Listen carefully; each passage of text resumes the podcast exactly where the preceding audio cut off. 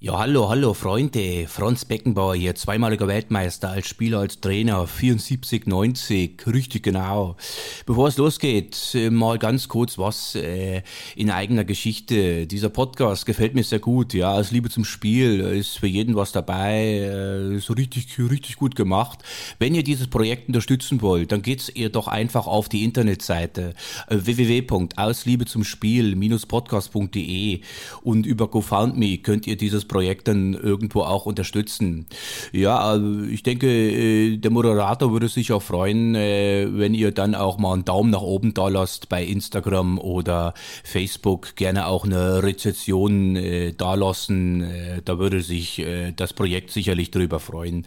Ja gut, der Helikopter kommt. Ich muss jetzt weiter und wünsche euch auf jeden Fall viel Spaß mit der neuen Folge. Richtig.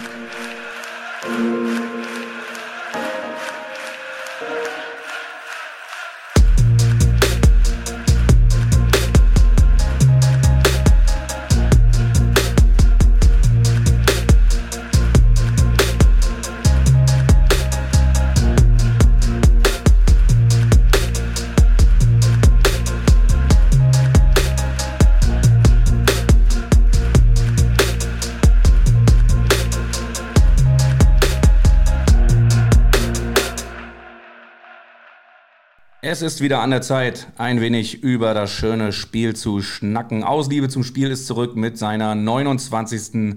Ausgabe. Und mir gegenüber sitzt der Lieblingskolumnist meiner Mama aus der Berliner Zeitung.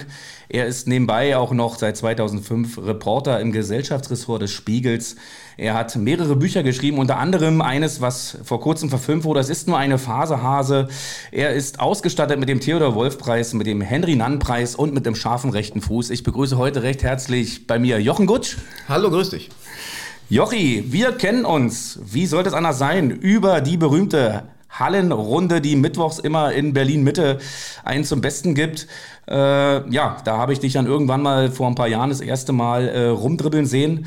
Und da fiel mir gleich auf, dieser Typ kommt immer nur im Argentinien-Trikot. Ja. Ähm, ja, aber äh, spielen tut er natürlich noch nicht so krass wie Maradona. Aber er hat einen guten rechten Fuß. Er ist sehr verbissen. Das liegt aber, glaube ich, daran, dass sein Vater früher äh, Zahnarzt war. Absolut. Und äh, ja, die Frage, die sich mir stellt, ist, äh, wie hat denn bei Jochi, Jochen Gutsch alles angefangen? Geboren bist du übrigens 1971 in Ostberlin. Genau, in Berlin-Karlshorst, da äh, bin ich geboren und äh, groß geworden. Und äh, wie fing es mit Fußball an? Ich vermute, ähm, wenn ich mich entsinnen kann, im Kindergarten. War immer ein sehr äh, wildes Kind, zur, zur Trauer meiner Mutter, ein wildes und schmutziges Kind. Und, und, die gibt es ja heutzutage nicht mehr. Ich bin das dritte Kind und meine Mutter hat sich eigentlich immer noch beim letzten Schuss sozusagen äh, eine Tochter gewünscht, hat nicht funktioniert. Und ähm, ich habe dann, glaube ich, habe erst Judo gemacht, weil ich mich immer sehr gern auch geprügelt habe, auch in der Schule. Ähm, wurde dann später schwierig, weil ich klein und schmächtig war und ähm, habe dann angefangen in einem Fußballverein, der nannte, hatte, trug den schönen Namen Betriebssportgemeinschaft Möbelkombinat Berlin. Oh, so, ne? Also ein Name wie, wie ein Traum. Ein ne? Traum ist also, das. Ja? Ist Man riecht quasi schon noch den, den Fugenkleber aus dem, aus dem Holz, aus dem Möbelkombinat. Das ist äh, sozialistisches, äh, sozialistische Fußballerotik eigentlich. Ja. Und äh, da habe ich dann gespielt, weiß nicht, vielleicht zwei, drei Jahre und dann ähm, wurde ich weggekauft zu, zu einem äh, Verein mit einem ähnlich schönen Namen, ich zur Betriebssportgemeinschaft Kabelwerk Oberspree, KBO. Und da habe ich dann ähm, weitergespielt bis in die Jugendjahre, äh, weiß nicht, 14, 15, 16. Dann streikten meine Knie und ich habe erstmal eine Pause eingelegt und Tennis gespielt. Und dann erst später wieder mit Fußball weitergemacht. Okay, was war so ja. deine, deine Position? Immer Stürmer, entweder links oder rechts außen. Und, ähm, mhm. und kannst du dich noch an die alten DDR-Bälle erinnern? Ich, für, für, mich sind das immer so früher, also das waren immer totale Steine gewesen. Das Schlimmste überhaupt waren diese ledernen, großen, mit diesen riesen Nähten DDR-Bälle. Weil, wie gesagt, ich war wirklich klein, also auch fürs Alter immer zu klein, zu schmal sollte aber damals schon mal die Ecken schießen. Es war ein wirklich langer Weg von der Ecke bis zum Tor. Und schlimm war es einfach wirklich, wenn es geregnet hat. Es war wie Medizinbälle. Also ich habe da wirklich gegengekloppt. Und ich glaube, es war auch alles anders gesucht, auch Kopfball zu machen mit so einem Ball. Wo es angeschossen, im Prinzip bin ich umgefallen. Also es war nie, dass ich irgendwie ein Kopfballtor gemacht habe, du einfach nur totgeschossen mit diesem dicken, mit diesem dicken, ähm, schweren, nassen Ball. Aber als Sohn eines Zahnarztes ja. äh, würde ich mal denken, bist du schon mit West schon rumgelaufen, oder? Nee, überhaupt nicht. Meine Eltern waren auch, auch äh, streng. Äh, mein Vater war fußballaffin, aber sonst auch die also er, er, mochte Sport, mochte aber alles drumherum nicht. Also ins Stadion gehen war ihm viel zu proletarisch und ähm, mein Vater ist ein Typ, der bis heute noch jeden Tag Klavier spielt. Ich glaube, mein Vater kennt bis heute die Beatles nicht oder kennt kein Lied der Beatles wahrscheinlich. Wenn ihm, oder Michael Jackson oder sagen, keine Ahnung, Bürgerrechtler in den USA. also der hört auch nur klassische Musik, äh, so wurde ich groß. Und ähm, Michael Jackson kenne ich, I have a dream. ja, ja, äh, so ungefähr, also wirklich so. Und ähm, war natürlich als, als Kind nicht immer einfach. Aber äh, zwischen Klavierunterricht bin ich jetzt zum Fußball gegangen. Und ähm, mein Vater sagte mal, ich habe zum Beispiel nie einen Lederball bekommen, immer nur Gummibälle. Weil mein Vater sagt, du kriegst einen Gummiball, wird die Technik besser. Weißt du, der springt schwieriger. Wenn du gut werden willst, dann Gummiball, Lederball, so. Und auch immer, auch, äh, ich wollte natürlich immer ähm, Ledertöppen haben mit, mit Schraubstollen. Erst wenn du richtig besser spielen kannst, hier, nimm Tonschuhe oder nimm die einfachen hier mit Gumminoppen, diese Stoffdinger aus dem Osten. Äh, Lederschuhe gibt es erst, wenn du irgendwas zeigst. Ja? Vor, allen Dingen, vor allen Dingen Stollenschuhe, wenn dann, wenn dann irgendwie der Boden sehr tief war, dann bist du ungefähr mit äh, drei Stollen weniger dann irgendwie dann die vom Stollen Spielfeld waren völlig sinnlos, weil es ja. waren ja immer Schotterplätze und wir hatten dann immer diese Schraubstollen, wo, die eigentlich bloß die Füße kaputt gemacht haben, ein bisschen mit rumgerutscht, aber es war einfach geil. Hey, Stollenschuhe. Stollenschuhe. So, ja. Stollenschuhe, Schotterplatz, ja. offene Knie. Ja, mit Plastikstollen zum, zum Abschrauben. Also ein, ein Irrsinn heute. Aber ja, aber sagt, äh, immer Gummibälle. Bis heute noch, wahrscheinlich würde ich meinen Kindern ähnlich machen, immer noch einen Gummiball, äh, um die Technik zu schulen.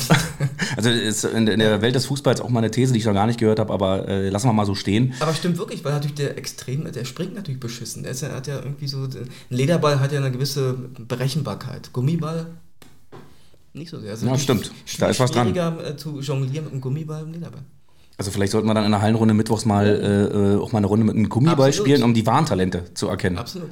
Ja. Und äh, der Name des Tennisclubs ist auch so ein schöner äh, sozialistischer. Das war auch, auch irgendwie, war auch eine BSG, definitiv. Ja. Ähm, ähm, auch ein Kombinat, aber da habe ich nicht mehr drauf, ja. Mhm. Aber schön, die, die, Kinder des Ostens, äh, ich bin ja jetzt äh, wesentlich jünger als du, oder ein bisschen jünger als du, aber ich, ich kenne es halt auch noch und es ist halt für uns. Wir können schon sagen, dass du wesentlich jünger bist. Ja, ja, ist, aber, aber äh, man sieht es dir auf keinen Fall an, Jochen. Das ja. muss man auch mal hier so äh, sagen, weil in einem Podcast kannst du, kann da eh keiner was sehen. Absolut. Also, ja. Von daher. Später hat es sich dann irgendwann mal im Herrenbereich ähm, da kannst du ja selber erzählen. Ich glaube, war Medizin Friedrichshain äh, dann dein erster Herrenbereichsverein? Nee. Nein, das war er nicht, sondern? Das war nach der Wende 1990. Da hatte ich irgendwie Lust, Fußball zu spielen. Ich spiele sehr gern Tennis und, und habe es auch gern gemacht. Aber es war einfach immer so eine andere Umgebung. Die war immer so ein bisschen selbst im Osten, der nicht versnobbar war, es war ein bisschen versnobbt. Ja, irgendwie, alle kamen in weiß, dann gab es mal so Kaffeerunden auf dem Tennisplatz und so kam vom Fußball, fand ich völlig albern. Und dann war so anmelden, wer wann den Platz bekommt und so. Irgendwie, war, es war auch so unkörperlich. Irgendwie alle, die nicht so richtig laufen konnten, haben Tennis gespielt. Und ähm, von daher wollte ich wieder Fußball spielen und habe dann bei einem äh, Verein angefangen, der einen ähnlich schönen Namen wie BSG Post SV ähm, Berlin. Ja. Und, ähm, aber da haben nicht nur elf Briefträger gespielt, das war, nee, hat war damit nichts zu tun. war nicht elf Briefträger, aber ich weiß, keine Ahnung, alle hatten ja irgendwie so einen komischen Namen von der Post, nie was, auch so Trikots war es nicht ein Posthorn oder so, ja. aber es war ein schäbiger Platz in, in Prenzlauer Berg ähm, und es war nach der Wende, dann kamen mal die Westmannschaften und äh, und alle haben gehasst, auf diesem Platz zu spielen. Er war auch wirklich räudig und ähm, aber wir fanden es völlig normal, auf so einem wirklich hässlichen Schotterplatz zu spielen und ähm, die Krümel aus dem Oberschenkel zu popeln. Kannst du dich noch erinnern, als du dann das allererste Mal auf wunderschönem Kunstrasen gespielt hast? Ja, es war schon eine, eine Sensation. Vor allem, wie, wie, wie glatt der Platz war, wie, wie schön der Ball rutschte. Habt aber auch schnell gemerkt, hinfallen darfst du auch nicht, weil du kriegst die gleichen Scheißschürfen. ja, verbrennst dir genauso die Oberschenkel.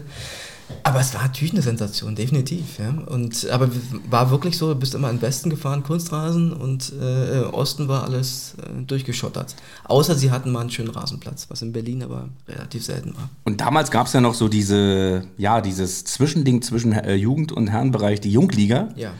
Und das war, glaube ich, da, wo du gestartet genau, bist. Ja. Eine gute Quelle hat mir zugespielt. Ich weiß nicht, ob ja. es der Post SV war, ja. äh, der mehrfacher Jugend, äh, mehrfacher Jungligameister in Berlin war. Ähm, ähm, ähm, waren wir. Ähm, das stimmt. Ähm, später waren wir, ähm, ähm, das waren wir Freizeitligameister, das war ein anderer Verein. Von daher waren wir damals Jungligenmeister in Berlin. Ja. Und das war immer für, für Spieler, glaube ich, bis, ähm, bis 23 oder 24, glaube ich, das war so die Altersgrenze. Gibt es ja heute so leider nicht Genau, mehr. ja.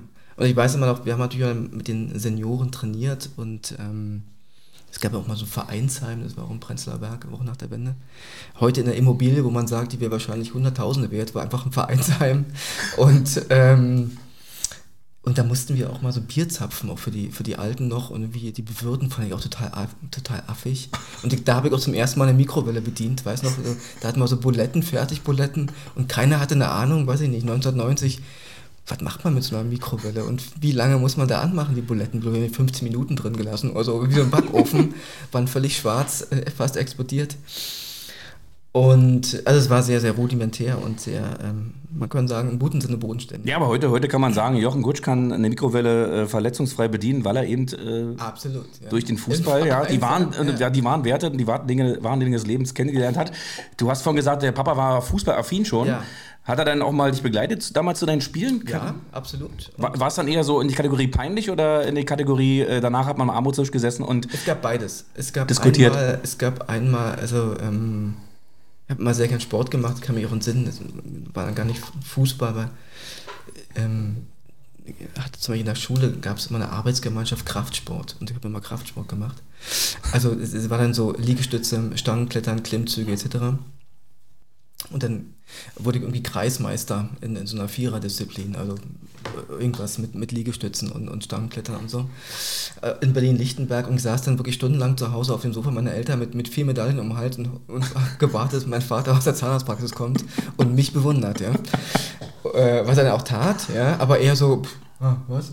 vier Medaillen, wo warst du denn? Ähm, aber er kam auch mit zu spielen, habe ich manchmal auch ähm, gefahren und ähm, erzählt heute noch, dass er von einem Spiel auch dann sehr beeindruckt war, schoss ich auch Tore. Gab aber auch ein Spiel später, dann war ich bestimmt schon 18, 19, war er auch gegen ERB 47 Berlin im, im Stadion. Ich glaube, wir haben 10-1 verloren. Mein Vater schaute zu, er hat auch nie wieder zugeschaut. Und das war natürlich schon peinlich dann, ja. Also, weil man natürlich sagt, oh Gott, oh Gott, oh Gott, ja. Er hält mich auch für eine völlige Nülpe. Also, also da war da warst du kurz äh, davor zur Adoption freigegeben zu werden so. Ja, schon ein bisschen schon, aber vorhin ja so, ja, naja, vielleicht hast du auch andere Stärken. Ja. Ich glaube, ich glaube ERB 47 heute Lichtenberg 47. Ja. ja.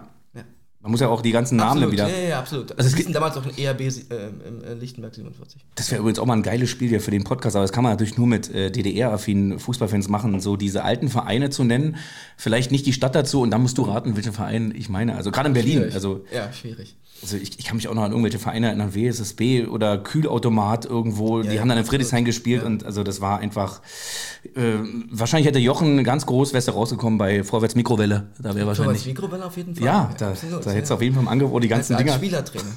die ganzen Dinger gemacht. ähm, ja, der Freizeitverein. Äh, war, war das dann jetzt Medizin Friedrichshain? Das war Medizin Friedrichshain, ja. Der wurde ja, der Verein wurde ja schon öfter hier genannt in der, in der, im Podcast, weil sich aus diesem Verein ja auch diese ganze Hallenrunde dann irgendwann mal gegründet hat, äh, vor Jahren. Und da bin ich heute noch froh, dass ich jetzt Teil davon bin. Und ja, wie, wie hast du das so erlebt, die, äh, diese Zeit, als du da, neu- da neu hingekommen bist, diese, ja, die neuen Leute, die du kennengelernt hast und so? Na, erstmal waren es alte Leute, war, ich- war glaube ich von all denen, also Roland war mit der erste, den du auch kennst, und dann ähm, hat er zu der Zeit aber gar nicht gespielt, weil er verletzt war oder so. Und dann war ich schon mit der erste, der auch dahin ging äh, vom Post SV, weil ich habe studiert und war mir ein, zu viel mit Training, habe ich nicht mehr hinbekommen. Und da war eine Freizeitmannschaft und erstmal waren alle steinalt. Ja? Also mit Abstand der Jüngste dachte, ach du Scheiße. Ja? Und Niveau war auch schon anderes, also ein bisschen, ein bisschen äh, tiefer sozusagen. Ähm, war aber auch ganz schön, man war dann so ein bisschen eine Zeit lang der Held und dann kamen aber all die anderen Leute rüber und ähm, war dann irgendwie so ein Auffangbecken schon auch für, für Spieler, die, die durchaus in, in höheren Ligen gespielt haben, ähm, äh, bei Hertha, bei Reinickendorfer Füchse etc., die gesagt haben, okay, die, die, die große Karriere wird es nicht, aber die natürlich ganz tolle Fußballer waren. Und dann äh, wurde es natürlich auch ein großer, großer Erfolg und eine, ja, eine tolle Mannschaft. Also Zumindest, Se- Serien- zumindest, zumindest eine Zeit lang. Se Serienmeister im, im Freizeitbereich Berlin. Ja, ja. Es lag ja auch wahrscheinlich auch daran, dass die äh, Leute, von denen du gerade berichtet hast, ein paar davon waren ja schon hier im Podcast. auch, ähm, das kann man ja auch mal sagen, so vor allen Dingen auch beruflich äh, sehr viel vorzuweisen haben. Und äh, das geht manchmal dann eben äh, nicht so ganz zusammen, wenn man dann eben, sag mal, mindestens dreimal die Woche trainieren soll, aber eben auch beruflich. Absolut. Äh, aber es ist doch das Tolle an diesem Verein, ich glaube, es gab es, ich weiß nicht, ob es heute was gibt, in, in, also dass du doch ein hohes Niveau spielst, aber wir hatten da Leute drin, also ähm, der eine war Richter, der andere war Pfarrer, äh, der, der andere war Maurer, also komplett durch Mischung, der andere war, war im Aufsichtsrat einer Bank, äh, ich war Journalist, ähm, äh, der andere ist Partner in einer, in einer Anwaltskanzlei, also es ist schon extrem durchmischt und äh, gleichzeitig auch sehr... Ähm, im guten Sinne hochkarätig, beim Fußball sind es aber alles einfach auch nur Fußballer. Also du hattest und dann quasi in einer Mannschaft Leute, die sich um die Verträge gekümmert haben, andere, Absolut, andere, andere ja, um die ja. Bezahlung der Spieler ja. und wiederum andere haben das Vereinsheim aufgebaut, so ungefähr. So ungefähr, aber es war wirklich äh, toll, weil, weil ähm, also ich bin Journalist und, und da lebt man natürlich auch in einer, in einer, in einer gewissen Blase, wenn man tagsüber beim, beim Spiegel ist. Ähm, es ist eine komplett andere Welt und dann kommt man auf den Fußballplatz. Ich brauche dann auch immer schon einen Moment, um mich auch umzustellen, weil eben saß man noch im Anzug in irgendeiner Konferenz und dann ist man auf dem Platz, wurde erstmal umgerannt und dann war, was ist denn hier los jetzt? Ja? okay, umstellen. Aber es ist natürlich auch das Tolle am, am, am, Fußball. Hat mir auch immer wahnsinnig viel gegeben, auch für meine, für meine Arbeit, weil du mit allen möglichen Menschen klarkommen musst, äh, alle möglichen Menschen respektieren musst und, und einen Zugang finden musst. Und glaube, es gibt nichts Wertvolleres, was man vom Fußball lernen kann. Also ich finde auch das äh, Schöne an Berlin, das sage ich immer, wenn man ein Buch schreiben will, setze ich einmal in die Ringbahn, fahre durch Berlin, sei ein guter Beobachter und noch ein besserer Zuhörer. Und dann, wenn du dann noch ein bisschen äh, über Schreibtalent verfügst, äh, ja, dann dann hast du schon mal eine gute Chance, wenigstens ein gutes Buch zu schreiben. Obwohl es natürlich auch eine, eine Aggressivität ist. Also, also, also gab natürlich auch unschöne Erlebnisse, muss ich schon sagen. Also wir sind ja zum Teil auch geflüchtet in Kabinen, saßen hinterm Busch, weil die türkischen Spieler hinter uns hergerannt okay. sind. Ähm, das ist dann sozusagen auch äh, nicht spaßig. Ja? Und natürlich auch eine, eine Aggression auf dem Platz, mit der man umgehen können muss. Selbstverständlich ist man auch selber aggressiv. Aber auch das zu erleben, hat man halt dann ähm, in einem, in einem beruflichen Umfeld nicht immer so, ja? wo es natürlich immer Regeln gibt und, und klare Kontexte und ähm, das ist beim Fußball ja nicht immer möglich. Und äh, dann würde ich jetzt gar gerne die Brücke ja. schlagen, auch zum, zum argentinischen Fußball, wenn, wenn, ja. ich, wenn ich so da denke, Argentinien 78, ja. ja. Da sind die alle rumgelaufen ähm, mit den langen Haaren. Und es gab ja auch, äh, hat mir die Quelle natürlich auch berichtet, ja. Mhm. Es gab ja auch bei Medizin Friedrichshain die sogenannte Stürmband-Gang. Absolut. Äh, ich glaube, äh, das waren noch zwei andere Spieler. Ja. Weißt du noch, wer es war? Äh, äh, Tommy und Roli. Richtig. Und Fight. Fight auch, stimmt. Aber Fight, Fight auch. war auch mit mir der Einzige, der auch Haare hatte, wo man sagt, es lohnt sich auch für ein Stirnband. Bei den anderen beiden war es auch eher so relativ kurze Haare oder wenig, aber dickes Stirnband. Ja. Aber war halt ich kann mich auch noch erinnern, als ich, glaube ich, die vor, vor weiß ich, muss ja bestimmt schon sechs, sieben, acht Jahre her sein, als ich das erste Mal Halle gesehen habe mhm. oder vielleicht noch länger. Da hattest du auch noch ein bisschen noch mehr Haarpracht. Also hast ja. schon an den jungen Messi so ein bisschen erinnert, auch so visuell. Ja, länger getragen, definitiv, ja. auch ähm, und ja, das Stirnband war quasi wie so ein Schweißband, andere haben es an der Hand getragen wie um Kopf. Ja, also, ähm. War das auch so vielleicht so ein bisschen Ausdruck auf dem Platz, ein kleiner Rebell zu sein? Weil das, damals war es ja eher so rebellisch, auch bei den, bei den Argentiniern, so diese langen Haare haben wir Rebellen. Ach, hatte, äh, Oder hast du einfach nur schöne Haare gehabt? Ich hatte sehr schöne Haare, ja, war auch immer stolz drauf. Und, und, und, und, und ähm, nee, es war einfach, ich weiß nicht, ich fand es einfach cool. So, ja. Heute würde ich sagen, oh Gott, ja siehst aus wie ein, wie ein Trottel, aber damals fand man es schon cool, klar. Ja. Und dein erstes Turnier, was du so als Kind äh, richtig verfolgt hast, ich hoffe, ich lag nicht falsch, ich hätte auf die WM 82 getippt. Ja. Das stimmt. Ja, absolut. Äh, WM 82 war, äh, ähm, war ich 10 und war das erste, also, also wahrscheinlich habe ich irgendwas gesehen von 78, aber ist mir nicht mehr erinnerlich. Und da könnte ich auch nicht mehr unterscheiden, hm. ob ich es damals geguckt habe oder später die Erinnerungen geholt habe. Ja. Ob sich das so ein bisschen miteinander vermischt, so alte, alte YouTube-Videos. 82 war äh, extrem äh, wichtig aus zwei Gründen, weil ähm, also erstmal die, die Liebe zu Argentinien fing schon ein bisschen vorher an, aber, aber da habe ich sie zum ersten Mal auch gesehen, vorher nur, nur drüber gelesen. Und die große Abnäherung zur, zur deutschen Nationalmannschaft ist sozusagen das Gegenpart, ähm, äh, die auch da begann, die bis heute nicht ablegen kann, also, obwohl es nicht mehr nachvollziehbar ist. Aber erklär uns mal kurz äh, beide Seiten. Also ja. zum ersten die diese Zuneigung zum argentinischen Fußball kam das über Bücher, weil du hast gerade ja, viel gelesen. Durch, nee, durch Zeitungsausschnitte und also DDR-Zeitungen waren ja immer schwierig. Also Einzige, was lesbar war, war manchmal der Sportteil.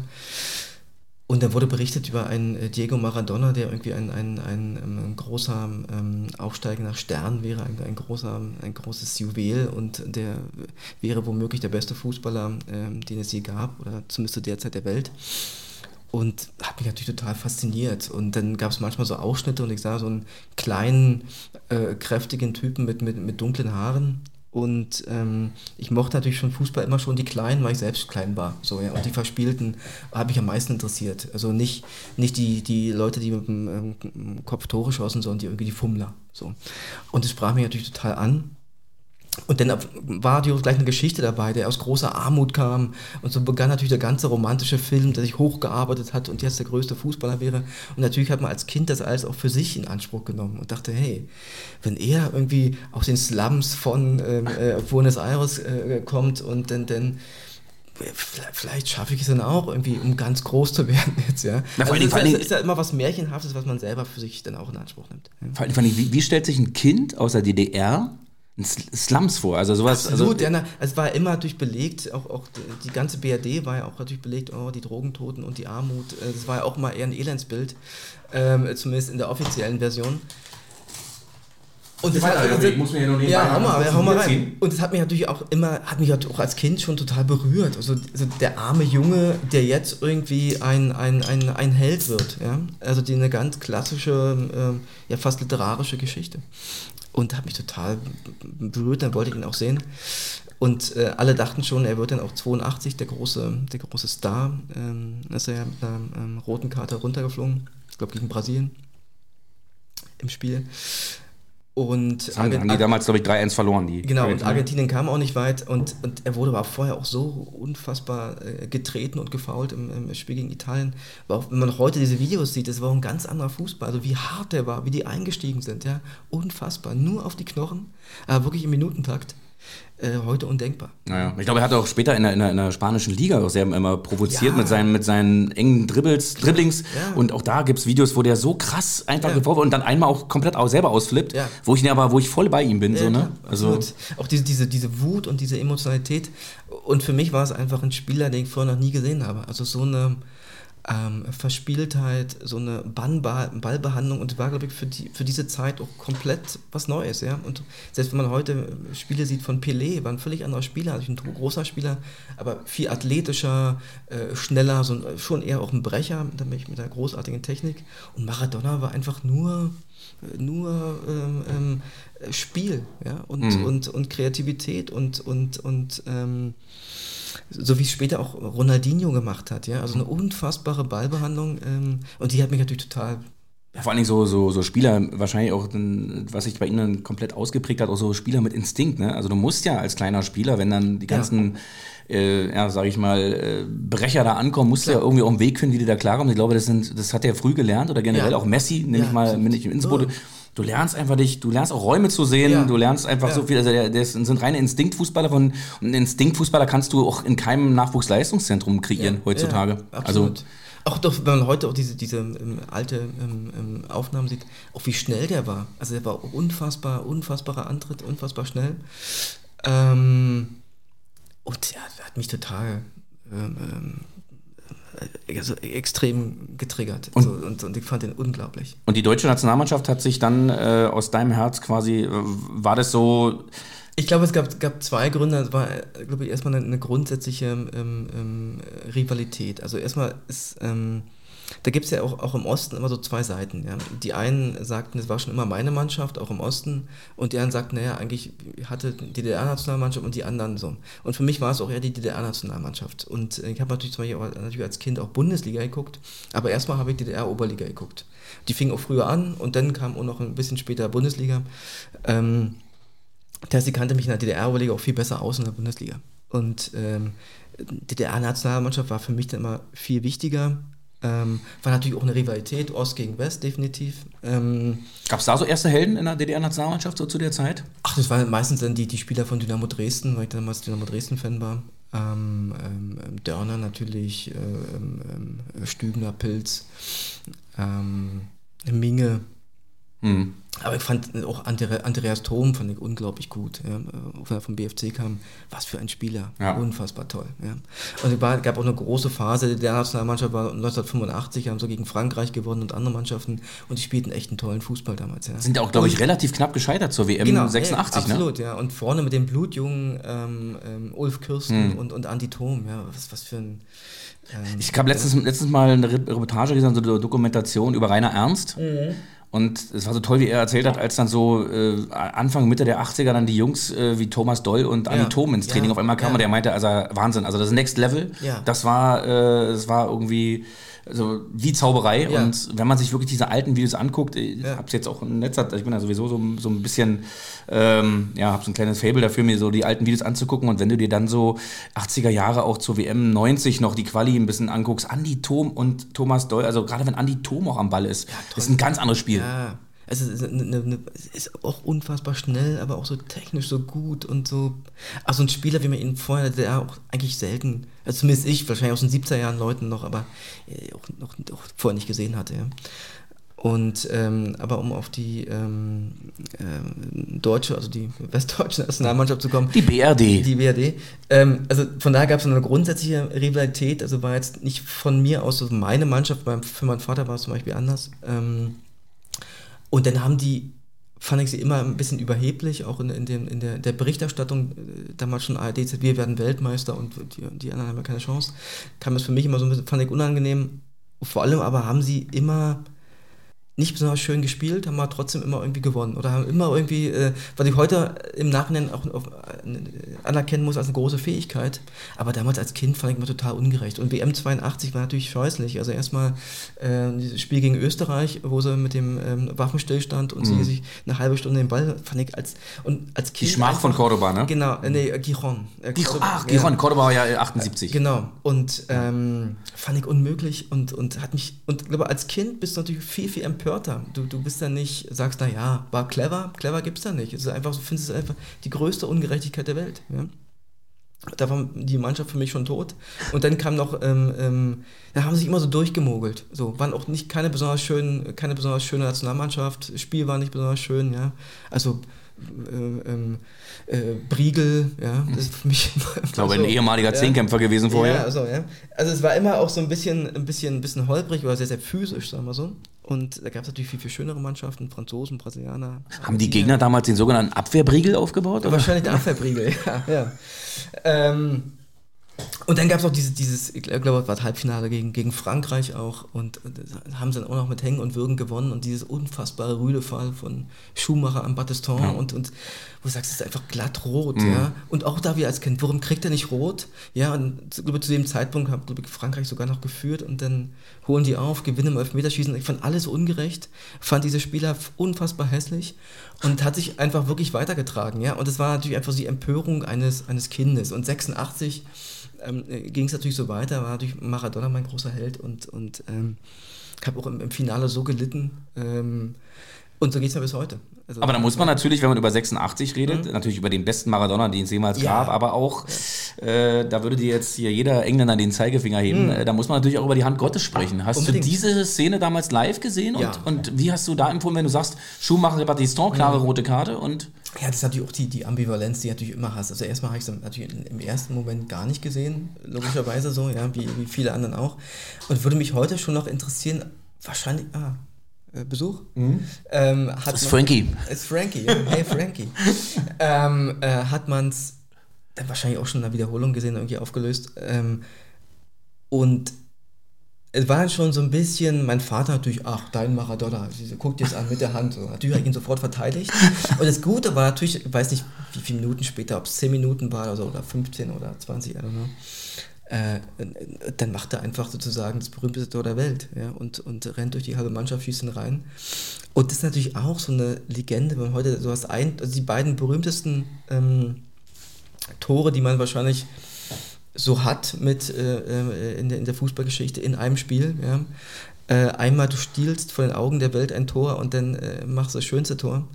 Und ich habe mir dann auch jetzt, ich weiß, das war, als Maradona gestorben ist, zwei Jahre her jetzt, ähm, habe ich mir dann ein Foto großgezogen von Maradona. Es ist ähm, aus dem Viertelfinale ähm, 86 danach, wo er jubelt, dieses volle Aztekenstadion. Das ist eine unglaubliche Aufnahme. Die ganzen Reporter hinter Maradona. Er hat auch so ein Trikot noch an. Ähm, was auch Aushilfstrikots waren, da waren nicht die richtigen Trikots. Ähm, und habe mir großgezogen und hängt jetzt bei mir im Arbeitszimmer und habe mir auch dieses Trikot, also so natürlich nachgemacht, ähm, ähm, dieses dunkelblaue Trikot Nummer 10 hinten drauf. Und ähm, ja, also in, insofern hat es irgendwie nie nachgelassen. Und Aber das ist doch schön, das sind ja. so kleine Spielereien, die einfach nie weggehen, auch wenn man erwachsen wird. Und weiß Gott, du bist erwachsen geworden, ja, Jochen. Aber äh, das ist so ein, so ein, ich sag mal, Kinderquatsch, aber schöner Quatsch ist es. Ja, natürlich, aber, aber es hat natürlich auch so eine. Pff, es, ist auch, es hat natürlich auch heute so eine, es einfach eine Riesengeschichte, gibt ja auch so Dokumentarfilme über ihn, die sind auch so, so unfassbar. Ja? Also ähm, allein, wenn man sieht, wenn er in Neapel ankam, gibt es auch so Szenen einfach wurde ins Stadion gefahren und der, es ist auch in heuteren Maßstäben Neapel, 18 Jahre, auch so ein unfassbar hässliches, runtergerocktes ja, Stadion. Ja. Es ist voll und er jongliert und alle bejubeln. Also, Aber genau in dieser Hässlichkeit liegt ja wieder für uns äh, ja. Romantiker eine Schönheit. und äh, ich kann mich daran erinnern an seinen ersten Freund hier, seinen erster Berater, der aussah wie Andy Borg. Also quasi dieselbe Größe wie Maradona, auch so eine Lockenfrisur, nur ein bisschen heller die Haare. Das sind auch noch so Bilder, die habe ich auch noch vor mir. Aber es hat mich auch, auch immer, auch später auch als, als Journalist, hat mich jetzt immer, immer ähm, fand ich am interessantesten auch diese, diese Persönlichkeiten, wo halt mehr dran war als nur er ist nur ein guter Spieler sozusagen. Und ähm, fand ich auch an Boris Becker immer, immer faszinierend. Also diese, diese, diese, dieser Sturz auch, äh, hatte dem einmal auch porträtiert und ihn, ihn begleitet und diese, diese zerrissenen Persönlichkeiten auch, ähm, wo du merkst, sie müssen einfach auf dem auf dem Spielfeld oder auf dem Platz irgendwie so ein unfassbares Selbstbewusstsein haben, um das leisten zu können, was sie leisten können, was dann im wirklichen Leben natürlich aber auch manchmal auch ein Problem ist, weil sie denken, hey, auch jetzt kann ich immer noch alles reißen, aber sagt, nein, du bist dann natürlich nur ein Fußballspieler und ein Tennisspieler. Aber diesen Transfer ist auch fast unmöglich menschlich, mhm. glaube ich, ja, den herzustellen. Und von da war ähm, es ist Maradona für mich immer, immer so eine, einfach eine, eine, in vielerlei Hinsicht eine Ikone. Hast du, hast du dann 1990 äh, mit ihm geweint? Weil das war so mein erstes Turnier, die WM 90 ja. und ich sehe heute noch diesen äh, weinenden Diego Maradona. Also es gibt ja so zwei, zwei Bilder, die sich so ein bisschen... War auch kein Elfmeter. Nee, natürlich, aber, aber, aber der davor war ja der Elfer schon. Nee, aber es gibt, es gibt so zwei, für mich so zwei Bilder, die sich so bei mir manifestiert haben bei der WM 90, beide aus dem Finale. Ja. Natürlich einmal das berühmte, der, der Kaiser, wie er über einen über, über einen Rasen schwebt, äh, so in, in sich äh, gegangen, so in, in, in sich gekehrt und dann gibt es diesen Maradona, der auf die Lippe beißend, die blutet schon, so ein bisschen halt so weinend da steht und mhm natürlich für ihn eine riesen Ungerechtigkeit, dass Argentinien jetzt mhm. ähm, verloren hat. Wie, wie hast du das empfunden damals? Hast du ja, für mich war mit ihm mitgefühlt? Auch ein Weltuntergang. Also ich habe ja immer jetzt, also bis auf 86 waren es immer Weltuntergänge gegen die Deutschen.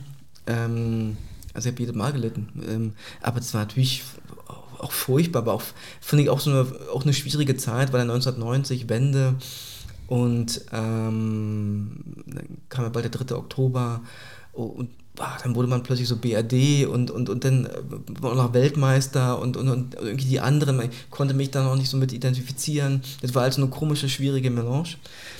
Und, und, und ja, also nachher kann man natürlich definitiv sagen, dass die Deutschen auch die bessere Mannschaft waren. Ja? Ist ja aber völlig egal in dem Augenblick, weil, weil ich möchte, dass Argentinien gewinnt, egal wie. Ja?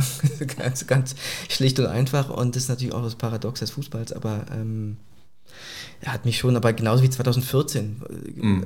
als sie verloren hatten, weiß noch alle, die haben gejubelt, Prenzlauer Berg, Kastanienallee und ich bin dann runtergegangen äh, mit meinem Argentinien-Trikot und bin die ganze Straße runter, alle kamen mir entgegen, alle die Deutschen, alle jubelten und machten mich dämlich an und sagte, ihr blöden Wichser. Ja? Aber war das für dich so ein bisschen so, jetzt tauche ich komplett in die Melancholie ein und laufe nochmal die. Ja, es war schnell, ich musste muss mich irgendwie bewegen. Es war dann so irgendwie, weil es natürlich das Schwierigste, wenn du dann irgendwie zu Hause sitzt und dann dann bist du natürlich auch als Argentinien-Fan am Arsch, logischerweise, weil du hast natürlich deutsches Fernsehen und selbstverständlich und völlig zu Recht gibt es dann irgendwie die Berichte wie Deutschen und wie jubeln die da und jubeln. Aber für dich ist es natürlich immer irgendwie wie ein Schlag in die Fresse, ja. Du willst eigentlich jetzt argentinisches Fernsehen sehen und wie sie alle leiden, ja. Und du hast natürlich niemanden zum Mitleiden. Das ist natürlich immer eine, eine gewisse Einsamkeit. Völlig klar. Zumal man ja auch sagen muss, war, also ich fand das Finale 2014 komplett ausgeglichen. Klar. Und wir haben ja auch ein bisschen Glück gehabt äh, bei ein, zwei Aktionen. Äh, Higuain, ja. Ja, Toni Kroos mit dem ja. einzelnen Aussetzer seiner ja. Karriere ja. gefühlt und äh, Higuain kann ihn mhm. nicht bestrafen. Jochi, dann kommen wir mal zu meinem ja. allerersten kleinen Spielchen. Ja. Das äh, berühmte Fußballer allerlei. Da ist die Lostrommel. Du darfst nacheinander sechsmal reingreifen. Vorlesen den Begriff und dann kannst du einfach philosophieren, was dir so einfällt. Mach mich nicht fertig. Mach mich nicht fertig. Stadionlage heißt es? Muss in der Handschrift lesen, weißt du? Geht mal, ups, geht mal kurz her. Kannst selbst nicht lesen, ne? Stadionloge. Loge. Es ist natürlich, mein, mein U ist ein bisschen. Ah, okay. Okay. Okay, Stadionloge. Äh, pff, ähm, ich überlege, ob ich jemals in einer war. Ähm, ich glaube nicht. Äh, Wird es aber durchaus tun. Allein schon wegen des Essens, ja. Ähm, weil ich immer ein bisschen langweilig finde oder nicht ganz verstehe, ist, die Leute verdienen oder geben so unfassbar viel Geld aus, ja, um in dieser Loge zu sitzen. Und ich habe es wirklich mal von jemandem gehört, der drin war und der war dann wahnsinnig enttäuscht, weil die waren alle in dieser wunderschönen Loge, haben auch einen tollen Blick und essen super. Dann gucken sie aber in der Loge alle nur auf einen Fernseher. Also, also, also wenn ich schon diese scheiß Kohle ausgebe, dann will ich doch wenigstens den besten Platz, ich doch wenigstens raus und gucke das Spiel, um dann in der Pause schön zu essen und den Champagner zu trinken. Aber da einfach wie irgendwie im Wohnzimmer am Steuer auf diesen scheiß Fernseher zu gucken, ich verstehe es nicht. Ähm, Warst du schon mal bei, bei Union in der, in der Loge, also in der, in der Schlo ja, Schlosserei? Da, aber, aber ist ja keine. Also Na ja, Loge, Loge gut. meine ich jetzt schon irgendwie so exklusive Loge. Also irgendwie so, wir haben hier 10 Leute oder 20 Leute, äh, irgendwie so ein Glaspalast. Also VIP-Bereich, klar. Ähm, aber jetzt so Loge ist dann schon so für mich ähm, die, die, ähm, die Superloge. Okay, aber gehst du, wenn du ins Stadion gehst, bist du dann eher so Kurventyp oder so lieber an der Seite ein bisschen in Ruhe, entspannt auch gucken? Auf jeden Fall nicht, nicht, nicht Kurve, auch nicht Fanblock, habe ich aber auch schon als Kind, war mir schon immer, ähm, habe ich nie gemocht. Und äh, ist mir auch immer bis heute noch ein bisschen suspekt. Ähm, war auch nur mal ein Beispiel nennen, war neulich bei Union, äh, Union gegen RB und dann gab es auch eine, ähm, haben die erst boykottiert, Union-Fans äh, natürlich wegen des äh, Kommerzproduktes ähm, ähm, RB, also hochmoralisch und die 15 Minuten Schweigen, dann war der, der moralische Boykott vorbei. Und dann ähm, fiel Thermo, T- Timo Werner im Strafraum und alle brüllen ganze Stadion, ja, Timo Werner Hurensohn, so, ja. Und das sind für mich Momente, wo ich sage, das ist auch so laut im Stadion. Und das ist halt immer so hasserfüllt, hat mich als Kind schon immer irgendwie, irgendwie so, so abgestoßen. Und, und auch diese, diese Niedermachen von Spielern, und das kriegst du im Stadion halt auch so, so Mhm. extrem mit. Und ich möchte immer nicht, dass ich sitze lieber auf der Tribüne und, und ähm, obwohl die ja auch brüllen. aber, aber das ist immer so die, die, die Sache, die dann, die dann zu viel ist. Okay. Ja. Ähm, so, nächster Begriff. Vor allem ist er dann dumm, wenn Timo Werner dann genau das Siegtor schießen würde. Absolut. Also ja, das ja, ist die klar. Fallhöhe, die man sich als, als. Fanblock da aufbaut. Christoph Daum. Ähm, Christoph Daum. Äh, ähm, Oh, jetzt läuft aber die Nase aus. Das ist irgendwie ein Zufall jetzt. ja, ja. Ah, total interessant. Ich fand ihn immer auch, auch total interessant. Also auch eine, eine. Ich weiß nicht, warum der irgendwann, also vom Kokain mal abgesehen, was ihn, glaube ich, jetzt nicht in seiner Trainereigenschaft groß beeinflusst hat.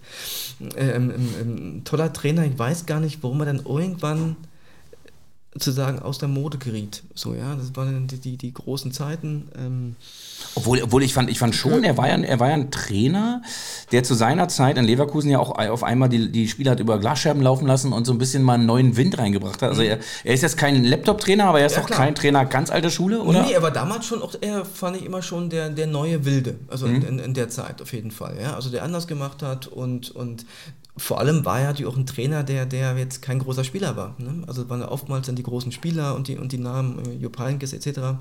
Und, und der war mit, mit einer, der man sagte, keine Ahnung, wo hat er überhaupt gespielt. Ja? Und von, von daher fand ich den eigentlich immer, immer, immer toll, fand auch diese, diese, ähm, diesen Kampf, denn äh, Köln-Bayern, ja, und dieses legendäre Interview mit, äh, mit dem Sportstudio. Mit Uli Hoeneß und- Uli Hoeneß und ja, so. ja. Äh, äh, tolle, tolle Geschichte. Ähm, aber warum der irgendwann dann so nicht mehr äh, so, also es war kein Trainer, der irgendwie 40 Jahre auf oder 30 auf höchstem Level, denn irgendwann ist es dann irgendwie war es dann vorbei. Warum weiß ich nicht so richtig, ja?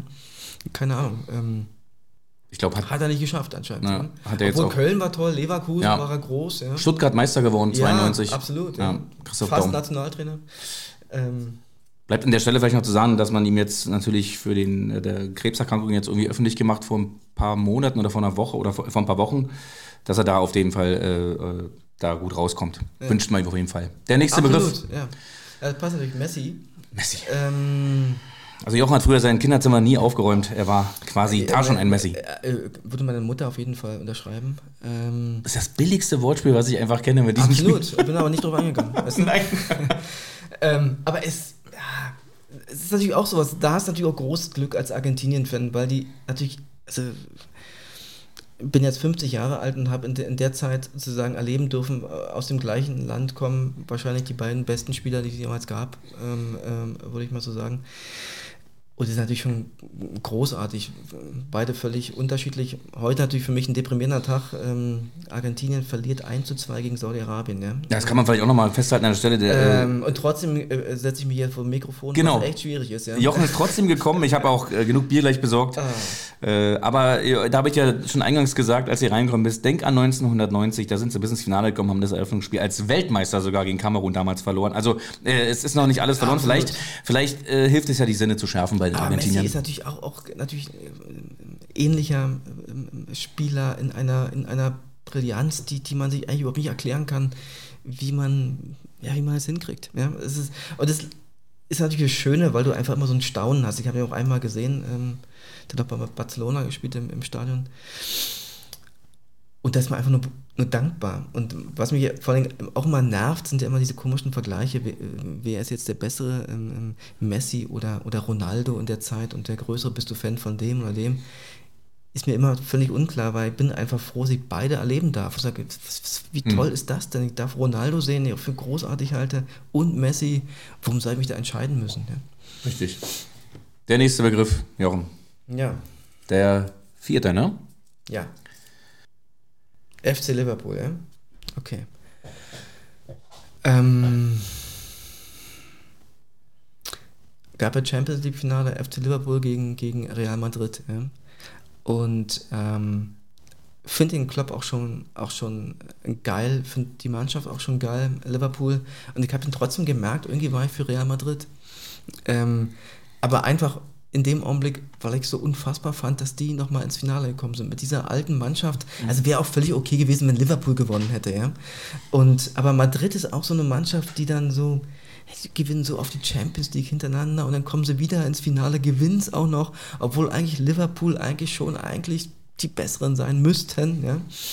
Aber ich finde natürlich unglaublich, was er aus, dieser, aus diesem Verein wieder gemacht hat. Ja? Hm. Also es ist eine Leistung, die, die ähm, kann man echt, sich echt nur äh, 17 Mal verneigen. Also es sind so, und ich glaube, man unterschätzt auch völlig, was für ein aufreibender Job es ist, Trainer zu sein, über die lange Zeit immer zu geben, zu geben an, an Emotionen, an Energie, dass die nicht irgendwann mal erschöpft sind nach drei, vier und sagen, du musst hier mal raus für ein Jahr.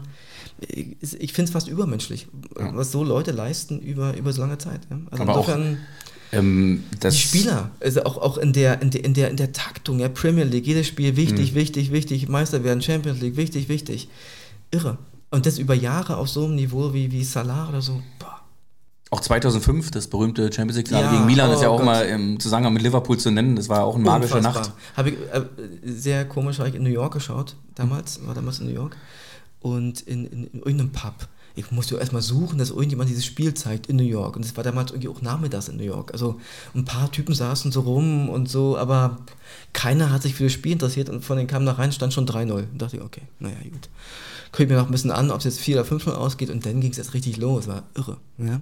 Aber ich war so ziemlich der Einzige in dem Pub, der völlig ausgetickt ist. Das kann ja nicht sein. Was für ein legendäres Spiel. Alle anderen. pff, Hast du, noch, hast du noch Erinnerungen an die alten Stars? Äh, Kenny Dalglish, äh, Graham Souness so aus der Zeit? Nicht wirklich, 80er? weil, weil muss man auch wissen, man konnte damals ja auch all das, all das nie, einfach nicht sehen. Ne? Das waren immer so Dinge, die hast du in der Zeitung gelesen oder, oder in, in diesen wunderbaren äh, ähm, DDR-Fußballbüchern, Mhm. wenn es mal eine EM oder WM gab. Ah, du hast dieses Spiel, also ein Länderspiel vielleicht mal. Da haben sie irgendwie, wenn Schottland gespielt hat und Englisch. Ah, sonst hast du die Spiele ja nie gesehen. Gab ja gar keine, gab ja nichts. Also keine Übertragung, auch kein YouTube, wo du sagst, guck's mir mal an. Ja? Also es war natürlich einfach. Aber ich glaube, dass wir in Berlin hier äh, hatten noch das Glück, dass wir ZDF empfangen konnten Mhm. Ja, mit klar, ARD. so oft, also, da haben sie natürlich auch selten jetzt irgendwie wirklich englische Liga. Nein, das nicht, das aber nicht, natürlich, natürlich. da, natürlich wenn es Europapokal war, da hast du natürlich, äh, hast mal Glück gehabt, die haben dann irgendwie ähm, gegen Liverpool gespielt, irgendwelche deutschen Mannschaften, aber da gab es nicht viel, ne? mit, mit zu sehen, du hast ja gesagt, ja. Und da ist wieder der berühmte Satz des Ossis, wir hatten ja nichts. wir hatten ja nichts, wir hatten nichts. Wir hatten ja nicht mal eine eigene Meinung. So, Ja. der, der nächste Begriff, Jori. Der fünfte. Ja, Nummer 5. Magisch. Magisch, ah. Gut, dass ich gerade gesagt habe, dieses 2005, dieses magische Finale. Ja, das ist so Ja. magische Spiele, magische Momente. Du hast einen erzählt mit Maradona gegen England, diese magische, dieses magische 2 zu 0. Ja, da, da, wo man auch selber merkt, ist dann irgendwie schon, ähm, ähm, du erlebst gerade was, was, was irgendwie jetzt gerade so Geschichte schreibt. Und ähm, ich glaube, das Finale 86 war für mich auch magisch, weil ich äh, durchgedreht bin, weil er stand 2-0, ich dachte, oh Gott, ja, bitte, bitte. Und dann kommt, ähm, ähm, glaube erst Rummenigge. Und dann Völler, ne? 2-1, Dann Völler 2-2. Ich dachte, oh nee, bitte. Ich weiß genau, wie es läuft. Du hast immer Pech. Ich weiß auch genau, wie so. Jetzt verkacken sie natürlich, ja. Und dann äh, gab es diesen einen Moment, äh, Pass Maradona ähm, ähm, auf Bodo Chaga und, und ich dachte, schieß ihn bitte rein, schieß ihn bitte rein. Und er macht's und ähm, und das ist auch so ein Moment, die, die, die auch, ja, vergesse ich bis heute nicht, ja. Auch dieses Tor und diese Drehung von Maradona, der Pass.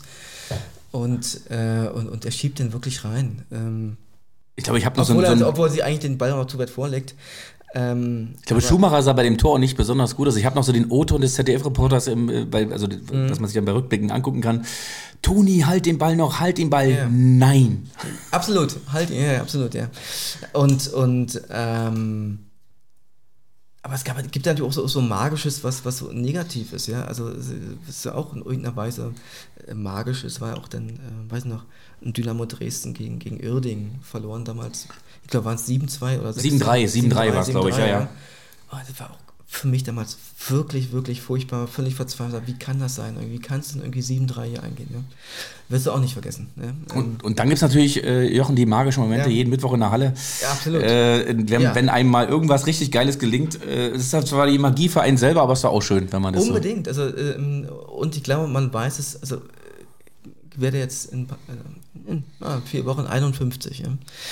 Und wenn du, wenn nicht, 25 bis 20, ja, dann kommt halt nächstes Spiel, nächstes Spiel und du weißt, da, da kommen wir irgendwie noch. Und heute bist du natürlich viel dankbarer, ja, weil du Ja. weißt, keine Ahnung, ob ich jetzt irgendwie wieder verletzt bin und erstmal ein halbes Jahr aussetzen muss, äh, aufgrund Altersgebrechen. Ähm. Aber ich glaube, da bist du noch weit weg. Oder? Also, wenn du jetzt nicht oft da warst, dann lag es äh, doch wohl eher daran, du hast ein Buch geschrieben oder warst eben auf Reisen. äh, Ja, klar, aber trotzdem merkst du natürlich schon, irgendwie wird schwieriger, aber äh, auch, wir spielen auch bei, bei den alten Herren irgendwie draußen und da freust du dich einfach wieder, selbst wenn es klein wird, über, über ein Tor sagst, wow. Und es trägt dich immer noch mindestens durch einen Tag. Das ist schon faszinierend. Ja. The Last One. The last one. Den haben wir hier. Nee, hatten wir gar nicht. Wir haben wir reingelegt, Christoph Daum. Also in, in, in, die, in, die, in die Box. Jetzt weißt du, wie FIFA-Auslosungen funktionieren. Einfach wieder reinlegen und nochmal ziehen. Was heißt nachher? Andre ah, Andreas Bremer. Andi Bremer. Andi Bremer, ja. Uh, böse, böse Erinnerung. Hasse André Bremer? Ja, Hassen ist übertrieben. Also, äh, also ich muss erstmal sagen, äh, Andi Bremer, ähm, großartiger Fußballer. Ja. Dann hat Andi Bremer für mich den, den besten Fußballerspruch äh, äh, kreiert, wie man heute sagt, kreiert ja alles ähm, aller Zeiten, nämlich hast du Scheiße am Fuß, hast du Scheiße am Fuß. Und das stimmt. Ja. Ja. Es stimmt im Fußball, stimmt im Leben. Und also wahrer konnte man Fußball nie beschreiben, äh, wie in diesem Satz von So ging es uns letzte. Woche Ja. Mittwoch gegen euch. Genau. Juri. Ja, da hat er richtig Scheiße am Fuß gehabt.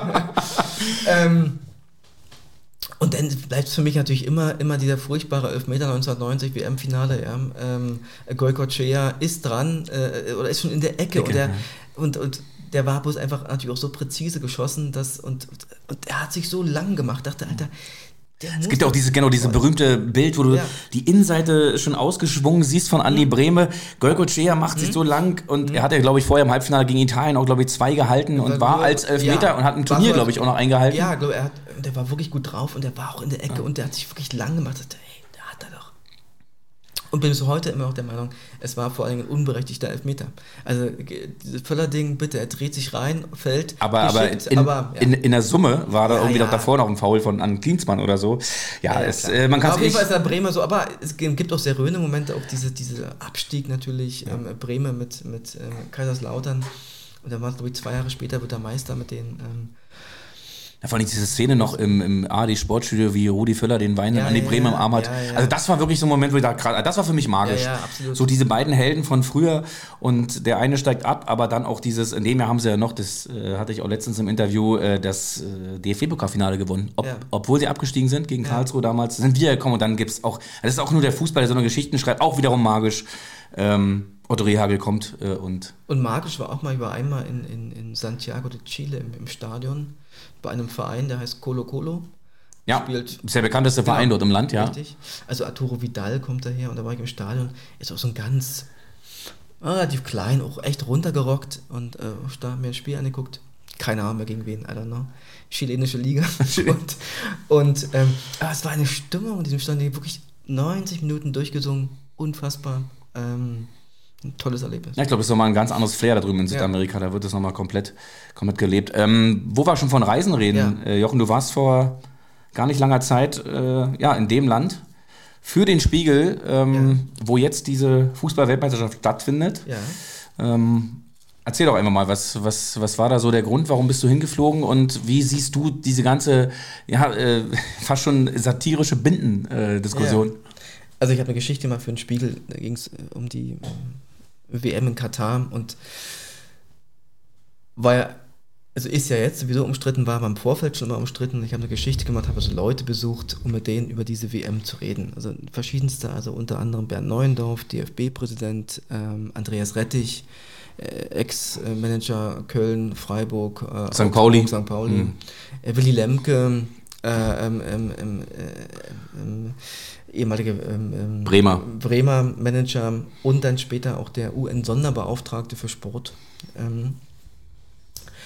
Und mit anderen Leuten noch eigentlich über die WM gesprochen, weil alle hatten natürlich eine sehr unterschiedliche Meinung. Boykottiert man, wie steht man dazu, freut man sich drauf, etc. Und weil für mich war WM einfach immer, ist bis heute auch noch das, das mit das für mich im Fußball prägendste, was ich immer erlebe. So ist für mich einfach wirklich eine, eine Festzeit. Hab dann auch gemerkt, meine Stimmung war vor dem Turnier so ein bisschen down und so aus den verschiedensten Gründen. Winter, Katar. Hm. Und in dem Zug bin ich dann auch dann zum Schluss nach Katar gefahren. Weil ich dachte, wenn ich jetzt schon drüber schreibe, WM, muss ich auch dann mal vor Ort sein, mir es angucken.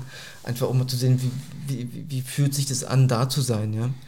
Und äh, diese Stadien, dieses Land zu sehen, weil es ja wie so ein, wie so ein blinder Fleck Katar, ja. Also, äh, ich glaube, 2010, als vergeben wurde, hätte mich, wo liegt Katar? Keine Ahnung. Afrika, irgendwo, äh, äh, Südamerika, I don't know, ja. Katar. Und dann war ich in Katar und, und vor den Stadien und, und waren immer noch 40 Grad, glaube ich, da. Und, und, und die Wüste. Und es ist schon ein seltsamer Ort, äh, alles klimatisiert. Man, man geht eigentlich kaum raus, sieht irgendwie auch tagsüber auch wirklich, wirklich wenig Leute auf den Straßen. Sehr, sehr seltsam. Ähm, ähm, artifiziell, aber gleichzeitig muss man auch mal gerechterweise sagen, es ist am Ende ja auch nichts anderes als als Las Vegas, wie die, wie die Amerikaner es, weiß nicht, vor 100, weiß nicht, wann Las Vegas entstand, aber vielleicht vor 100 Jahren oder so, gemacht haben, die war ich auch schon ein paar Mal genauso in der Wüste, genauso artifiziell hochgerissen.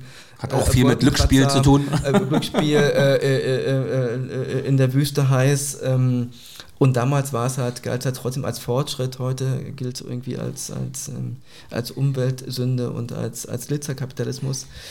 Aber am Ende machen sie nichts anderes, als wir sozusagen ähm, Jahrzehnte früher gemacht haben. Und ähm, aber es war eine, eine, eine interessant, da hinzufahren und es war überhaupt eine interessante Geschichte, weil war dann, wie gesagt, auch bei Bernd Neuendorf auf dem neuen DFB-Campus, der echt beeindruckend aussieht, wie so ein wie in so einem Start-up-Gelände bei Google oder im Silicon Valley, so fühlt man sich. Ja. Überhaupt nicht DFB-mäßig eigentlich. Und, und dann ist man bei ihm im Büro und dann spricht man eigentlich die ganze Zeit nur darüber, über, ähm, über diese komische Kapitänsbinde ja? und, und was die alles ausdrücken soll.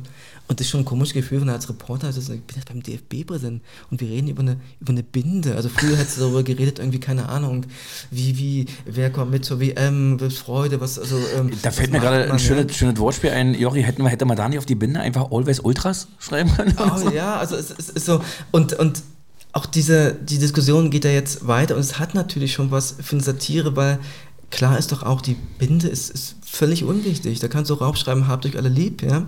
Und der hat mir dann erklärt, ich muss es wahrscheinlich auch mal, ähm, auch mal ähm, ähm, vielleicht sogar vorlesen, wofür diese Binde ähm, alles stehen soll. Und es waren so viele Sachen ähm, in einer Binde, wo ich gesagt habe, irgendwie, wow, ähm, so wenig Stoff, so viel Inhalt. Und wie war denn, ich muss kurz mal gucken ähm, weil kann er überhaupt nicht zitieren, was diese Binde alles symbolisieren soll. Ähm, Jochen Gutsch rezitiert jetzt gleich live aus dem Spiegel, okay, aus ähm, seinem eigenen Bericht. Genau. Die Binde ist ein Zeichen für Vielfalt und Toleranz. Sie steht für die Rechte der LGBTQ-Community, aber auch für Frauenrechte, Meinungsfreiheit und Arbeitnehmerrechte. Äh, sie ist ein Zeichen gegen Antisemitismus und Rassismus. Und da habe ich geschrieben, für alles also. Und, und ähm, und da fängt für mich dann auch, auch eine, eine gewisse, ähm, also früher war einfach eine Kapitänsbinde ein relativ simples Zeichen, nämlich auf dem Spielfeld, da konnte der Schiri erklären, okay, der Typ, der die Binde trägt, ist der Kapitän. Das war der ganze Inhalt dieser, dieser schönen Binde. Ja? Manchmal stand noch Spielführer. Führer, drauf. genau, ja, genau. Führer, ja. Mhm. Und, und, und jetzt ist es im Prinzip eine, eine, eine Komplettabsicherung in, in Zeiten von politischer Korrektness ja. und nichts anderes. Ja? Und, und du merkst auch, dass es Bernd Neuendorf auch selber eigentlich auf den Sack ging. Er konnte nicht so deutlich sagen, aber hat man schon deutlich gespürt, weil er meinte, naja, äh, äh, all diese, diese Symbolik wird eigentlich überbewertet über wirklich inhaltliche Arbeit. Er setzt sich ja auch ein für einen Entschädigungsfonds, für, für ähm, ähm, ähm, ähm Arbeiter, die beim Bau der, der Stadt ums Leben gekommen sind oder zu Schaden gekommen sind. Und das sind die wirklich wichtigen Dinge und nicht diese alberne Binde. Ja? Und äh, ob der One Love draufsteht oder was auch immer. Ähm, Du könntest genauso auch die FIFA-Binde nehmen, die sie jetzt auch anbieten, die man tragen könnte. Da steht einfach nur drauf, no discrimination, was am Ende nichts anderes ist, ja. Oder auch gar keine Binde, weil niemand, niemand hilft diese Binde. Also es ist ja. einfach nur absurd.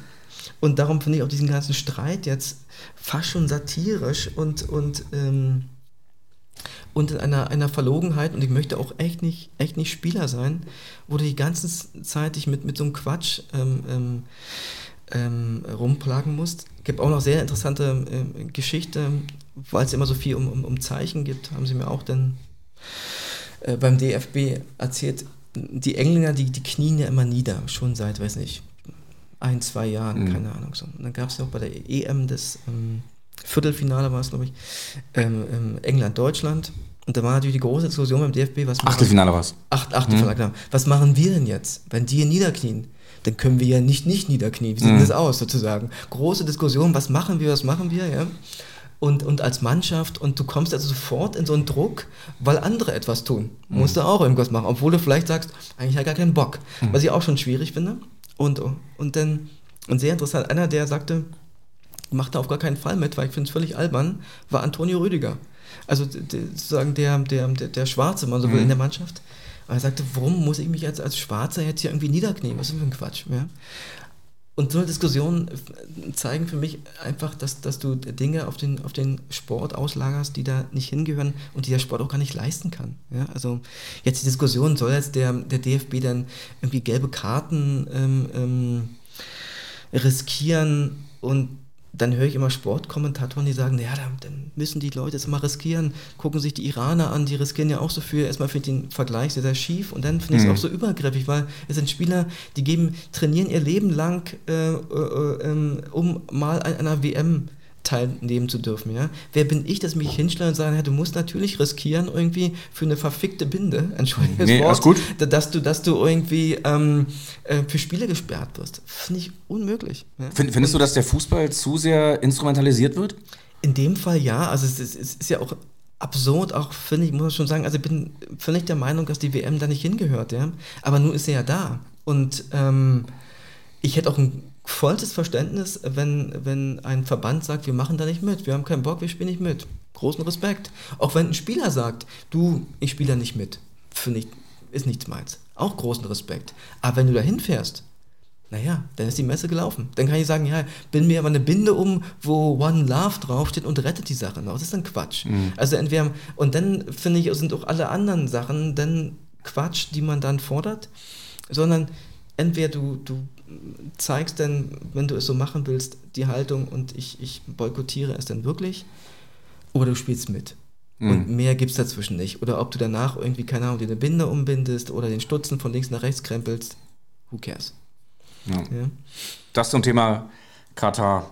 Dann, äh, lieber Jochen, kommen wir mal zum wunderschönen Karriereraten. Und du kennst das Spiel. Drei Spiele hast du dir ausgesucht, drei Spiele habe ich mir ausgesucht. Du bist äh, natürlich der Gast und darfst anfangen und darfst mich den ersten Spieler abfragen.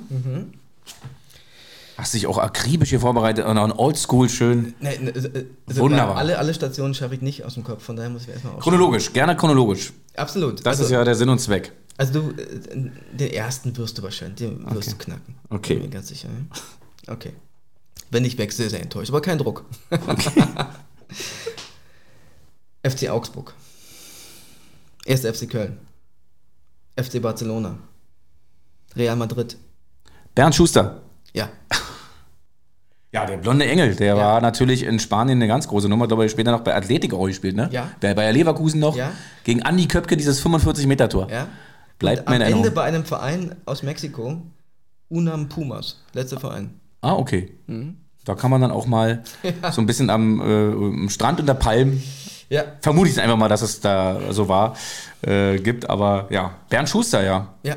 Also den habe ich so ein bisschen natürlich in der Blütezeit, äh, nicht in der Blütezeit, sondern eher, eher so, na doch, äh, am, am Ende dann so seiner Karriere äh, so ein bisschen noch erlebt. Er war ja eigentlich so, wie gesagt, der blonde Engel, 80er Jahre war so seine Hochzeit und da war ich noch nicht so involviert, aber natürlich weiß man heute über Bücher und über äh, ja, Berichterstattung, was, was das für ein toller Fußballer auch war. Ich glaube, 1980 mit Europameister geworden. Ja. Und danach, glaube ich, also hat 82 schon nicht mehr mitgespielt. Also hat er irgendwie, gab es einen Knatsch, weiß auch nicht mehr warum. Und hat dann eigentlich schon, weiß ich, mit, mit wie viele Länderspielen, 10, 15, 20, dann Karriere beendet. Naja, der war, aber er hat auf jeden Fall so eine, so eine starke Frau an der Seite gehabt, die für ihn, Ja, glaube ja. ich, mit so ein bisschen die Verhandlung geführt hat, ne? Das waren ja die, die drei Frauen, ich hatte das Gabi, ich mit, glaube, Gabi Schuster. Gabi Schuster, genau. Und ich hatte das mit, mit Alex Raag so, der hat mal äh, drei Spielerfrauen vom FC Augsburg irgendwie interviewt zum Ja. Thema Spielerfrauen und da sind wir auf das Thema gekommen, die starken Frauen im Fußball und da fiel uns dann noch Bianca Hessler ein, Oh ja. oder Bianca Ilgner? Bianca Illner. in, genau, Ilgner und, und auch die Frau von Hessler und die Schuster, äh, äh, äh, Bianca Illner sah auch mal ganz furchtbar aus. Oh Gott. So ganz, ich glaube so ein bisschen so äh, hoch, also so ein bisschen so diese, Ja, ja, diese ja, typische ja. 18 Jahre mit viel, Ja, ja. viel, viel, viel L'Oreal-Spray. ja, da war viel Spray im Hand. Kommen wir mal zu deinem ersten Spieler. Ja. Der hat angefangen. Ich sag dir mal fairnesshalber die, die Jahreszahl, wo er angefangen hat, also im Herrenbereich. 73, 74. Instituto AC, dann ging es zu Rosario Central. Das ist in Argentinien. Dann ging es nach Europa, zum FC Valencia. Mario Kempis. Oh, klasse. Ich führe fort Valencia, wie gesagt, River Plate, Valencia, Hercules, Alicante. Und das hat mich wirklich verwundert, das wusste ich nicht. Der hat dann irgendwann nochmal in Österreich gespielt, beim First Vienna FC. Mario Kempisch, der, der große Held der WM 78. Ähm, das äh, visuelle Ebenbild von Jochen Gutsch vor ein paar Jahren noch, lange Haare. ähm, Kannst du dich an den Spieler noch erinnern? Ja, aber äh, absolut. Er hat auch 82, dann hat, hat er auch noch, mit, hat er auch noch mitgespielt, glaube ich. Ähm, aber es sind äh, schon auch dann so, so Kindheitsbilder aus Zusammenfassungen immer so, wenn so, so gab ja immer auch bei, sehr bei einem Rückblicke auf die andere WM und äh, so historische und dann war es immer dieses dieser, dieser äh, Mann mit diesen, diesen langen schwarzen Haaren, dieses, wie ich immer, immer finde, das schönste Trikot, also dieses blau-weiß gestreifte, immer erkennbar. Und dann diese Stahl in Argentinien, wo die ganzen Papierschnipsel immer so, Naja. so alles war ja voller Papierschnipsel. Die Pfosten irgendwie. unten noch schwarz abgesetzt. Genau Ah, herrlich. Und, und, und, und der hatte immer die, die Stutzen unten, also die waren nicht hochgekrempelt, immer so kurz über dem Schuh. Und ähm, das ist für mich immer Mario Kempes, ja. Mario Kempisch. Dann darfst du mich jetzt den zweiten Ja. Spieler fragen. Newcastle, Mhm. Tottenham, Lazio Rom, Glasgow Rangers. Das müsste Paul Gascoigne sein. Sehr gut. Das Enfant terrible, Paul Gascoigne, ja. Ja. Da fällt mir so bei, bei Paul Gascoigne sofort das Tor EM 96, Mhm. England, Schottland. Und wir, also war, wie er es auch macht, mit dem, hebt den irgendwie rüber, ich glaube, über Colin Henry war es, den letzten Verteidiger. Und dann, äh, wie dann, äh, glaube ich, es war aber so ein bisschen provokanter Jubel auf, aufgrund seiner Alkoholabhängigkeit äh, mit der Flasche, ja, dass ja, er dann, ja. gibt, mir, gibt mir was zu Ja. trinken. Paul Gascoigne, ja. Riesenfußballer. Äh, Vor allem ist es immer, wenn Argentinien ausscheidet, ist dann meine zweite Liebe, wenn sie noch drin sind, immer die Engländer. Mhm. Äh, ich mag beim Fußball auch immer schon diese, diese Tragik auch, oder diese, dieses, diese, äh, diese. Gescheiterten Helden ja, einfach. Diese, ja, diese Verlierergeschichten. Also ich finde das immer viel berührender oftmals. Ich will natürlich aus meiner Mannschaft gewinnen, ist schon klar, ja. Aber die bleiben natürlich immer, auch dieses Bein von Gascoigne, bis ob es 90 war oder, oder äh, nach, nach dem verlorenen Halbfinale gegen, gegen Deutschland oder 96 auch. Und, und ja, diese, diese nach dem Elfmeterschießen geschlagenen Männer, ja. Und dieses, dieses Ja, ja. auch dieses englische Trauma. Ist auch Ja, vor allem gegen die Deutschen, ne? Und dann auch absolut. diese, weil du gerade sagst, das äh, Bein äh, hier, dieses war 86, äh, 96, wo er da vorbeirutscht an der. Und ich glaube, wer, wer Bitte, Paul Gascoigne. Einfach nur irgendwie so irgendwie einen Zentimeter mehr großen Zeh. Eine, eine große Stolle mit eingebaut und Absolut, Deutschland ja. wäre raus gewesen. So, Jochen, dein nächster Spieler. Bin ich auch gespannt, ob du drauf kommst. Ich glaube, der hat bei Argentinos Juniors angefangen. Dann ist er rüber zu Juventus Turin, 95. River Plate, wieder Juventus Turin. Dann nochmal River Plate, das war schon so ein Hin und Her. Cruzeiro, dann Lazio Rom. Wieder EC Cruzeiro. FC Barcelona 2003. Dann Cruzeiro war wahrscheinlich sein Heimatverein, deswegen war er immer dahin verliehen. Dann Paris, Villarreal, Hamburger SV? Und Karriere beendet 2008, 2009 wieder bei EC Cruzeiro in Brasilien. Aber er ist, das gebe ich dir den Tipp, er ist Ja. kein Brasilianer. Hamburger SV. Hamburger SV hat er noch gespielt. Auf jeden Fall. Mach mich nicht fertig. Hat auf jeden Fall auch bei der WM 2004, Nee, es war EM. äh, äh. Entschuldigung, bitte 2006, ja, richtig, hat er gegen Deutschland auch gespielt. War das dieser ähm, Argentinier mit den langen schwarzen Haaren und diesem Zopf? Wenn du mir jetzt noch einen Namen gibst. Ja, aber der ist es. Aber ich komme auf den Namen nicht. Aber es ist der, der, der hat mich auf dem HSV dann gespielt. Ähm, ähm, ähm, ich glaube, linker Verteidiger oder rechter Verteidiger. Linker Verteidiger war schon mal richtig. Äh, komm auf den Namen nicht. Wenn ich dir den Vornamen sage. Juan Pablo Äh, äh, nee, komm ich gerade nicht drauf. Sorin. Sorin. Ja, Sorin. ja, ja. Ich lasse es gelten. Ich lasse es gelten, weil äh, du hast den Spieler schon gut aber, identifiziert, aber äh, ich dachte so wegen den langen Haaren. Absolut, ja, ja, nee, aber das hast du recht. Ich habe sofort ein Bild gehabt, aber ähm, dass er bei Barcelona war, wusste ich auch nicht. Aber wahrscheinlich auch Das so war auch, was- glaube ich, nur Barcelona, Ja. war so eine kurze Zeit. Der Ja. ist dann relativ schnell auch zu Paris weiter und Villarreal war so, da hatte ich ihn Ja. auch irgendwo auf, auf dem Schirm und HSV habe ich mir auch noch. Stimmt, war das war so die, Star-Einkauf dann damals. Genau, ja, naja, die ja. hatten ja dann irgendwann nur noch Ja. Star-Einkauf. Da war ja Ruth Ja. van Nistelrooy nochmal. Äh, Auch irre, ne? Ja, ja. Vor, unvorstellbar. Ruth van Nistelrooy, Ja. stimmt. Da war ich damals noch so stolz, als der HSV damals gegen Köln im Rhein-Energy Challenge gespielt hat. Und ich dachte mir so, geil, jetzt ist so ein Star wie Rüd van Nistelrooy. Ja, der FC spielt ja nie international, also bis vor kurzem. Äh, und jetzt ist mal so ein Star wie Rüd van Nistelrooy bei uns im Stadion, ja. Aber schon oder Raoul bei Schalke. Ja, ja. Unvorstellbar. Ja. Heute, Oder äh, Petit und Maniche, Ja. die portugiesischen Helden beim 1. FC Köln noch. So, der letzte Spieler für mich. Es steht 2 zu 2 unentschieden. Ich glaube, auf den kommst du nicht. Aber, Oh. aber, aber äh, also, wir reden jetzt von DDR-Fußball. Okay, So, ja. dann nennen wir gleich mal das Jahr, wann er angefangen hat im Männerbereich. Na, im, so im, Mitte der 80er. Okay, Ja. Also man kann ihn schon kennen, Mhm. so, aber ist nicht. so. Okay, Motor Halle. Hm? Dynamo Dresden. Ähm, FC Sachsen Leipzig. FC Neubrandenburg. VfB Sangershausen. Boah, Noch ein Tipp, lebt nicht mehr. lebt nicht mehr. DDR-Nationalspieler. FC. Wahrscheinlich äh, bestimmt um die 50 Länderspiele. Also hat bei Halle gestartet, dann Dresden. Mhm. Also Halle hat er, also, aber wichtig ist nur Dresden eigentlich. Der Rest war dann, ähm, die restlichen Stationen sind auch so, siehst du schon am Namen, Sachsen-Leipzig, so Nachwendestationen, ne? Also bis wann hat er bei Dresden gespielt? Wann ist der weg von Dynamo? Nach der Wende. Nach der Wende erst. Mhm. Jetzt muss ich mich ein bisschen versuchen, in die, in die Spät-80er DD Dresdner Mannschaft zu denken. Wie gesagt, auch Teil dieser, dieser ähm, doch sehr guten DDR-Nationalmannschaft mit, mit, mit Thom und ähm, Sangershausen Kirsten. und Neubrandenburg spielt er. kam eigentlich zusammen mit Kirsten die Nationalmannschaft dann noch sehr. Ähm, War es auch ein Stürmer? nein, Es war kein Stürmer, gut. Dann Ja. äh, danke für die. Äh, dann dann, dann und wäre ich jetzt falsch. tragisch gestorben dann vor einigen Jahren. Dann tippe ich auf Jörg Stübner. Richtig, gut. Ja. Ja, äh, kann, ich, kann ich mitgehen. Äh, sehr guter Fußballer. Äh, aus alten Zusammenfassungen habe ich das auch noch. So, der hat ja auch so eine, so eine, so eine typische Fußballer. Der hat auch so, eine, so einen Topschnitt gehabt und war auch so ein so Eine kräftige. Oberschenkel, eine Popperlocke, war, genau. War, war, war, war auch mal mein Held, oh, Jörg Stübner, war, fand ich ganz toll. Ich glaube, Alkohol, also man, man, man munkelt in der Hallenrunde ja. so ein bisschen Alkoholprobleme gehabt. Ja, und- ist so, ja, definitiv. Und Depression, Alkohol, also mhm. von Alkoholiker und und der war wirklich tragisch, weil er war, äh, kam so, sogar noch gleiche Alter, aber noch vor Tom und, und, und ähm, Kürz Nationalmannschaft, toller Mittelfeldspieler. Und hat dann die Wende irgendwie, alle sind losgezogen und, und äh, Sammer, ähm, selbst Olaf Marschall und so Leute. Und Stübner ist abgestürzt. Ne? Also Mhm. wenn du von, von Dynamo Dresden dann zum äh, Sachsen-Leipzig gehst, dann ähm,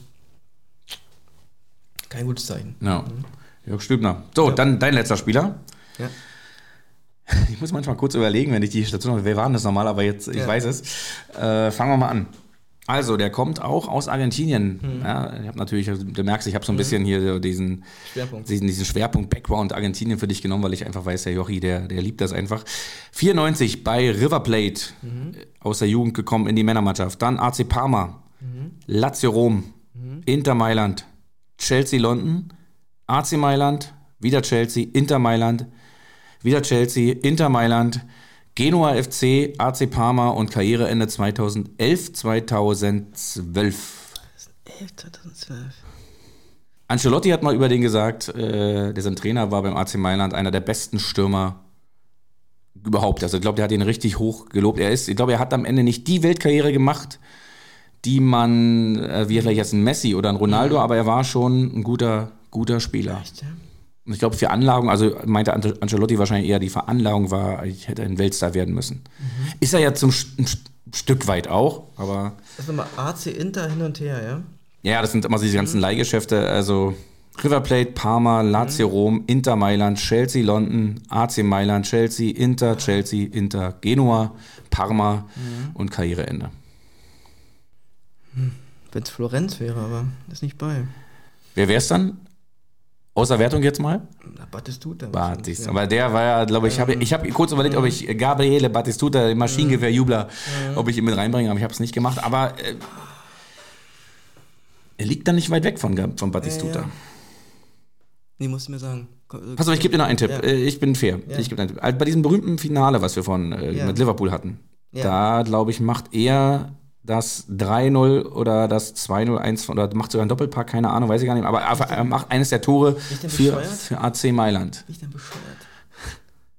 Ich glaube, ich, ich kann es sogar schon hinter deiner Stirn den Namen lesen. Ja, ja, aber der, wirst- er, er schafft den Weg zur Zunge nicht. Ja, genau. Du, du, du musst es mir sagen, weil ich äh, Okay. werde das ewig noch. Aber Okay. ich werde dann jetzt gleich losstellen und sagen, äh, aber Oh. gut. So, dann wollen wir mal hören, wie Ja. äh, Jochen Gut stöhnt. Es ist Hernan Crespo. Ah, ah, ja, natürlich. Ja, natürlich, natürlich, natürlich. Also äh, ich glaube, es ist auch richtig so, Ja. wie, wie, wie, wie ich es beschrieben habe, so nach dem Motto, Ja, ja. also eine richtig krasse Weltkarriere, dass du sagst, oh, Hernan Crespo, ja. Aber war Aber- toll, ja. ja. ah, natürlich, natürlich.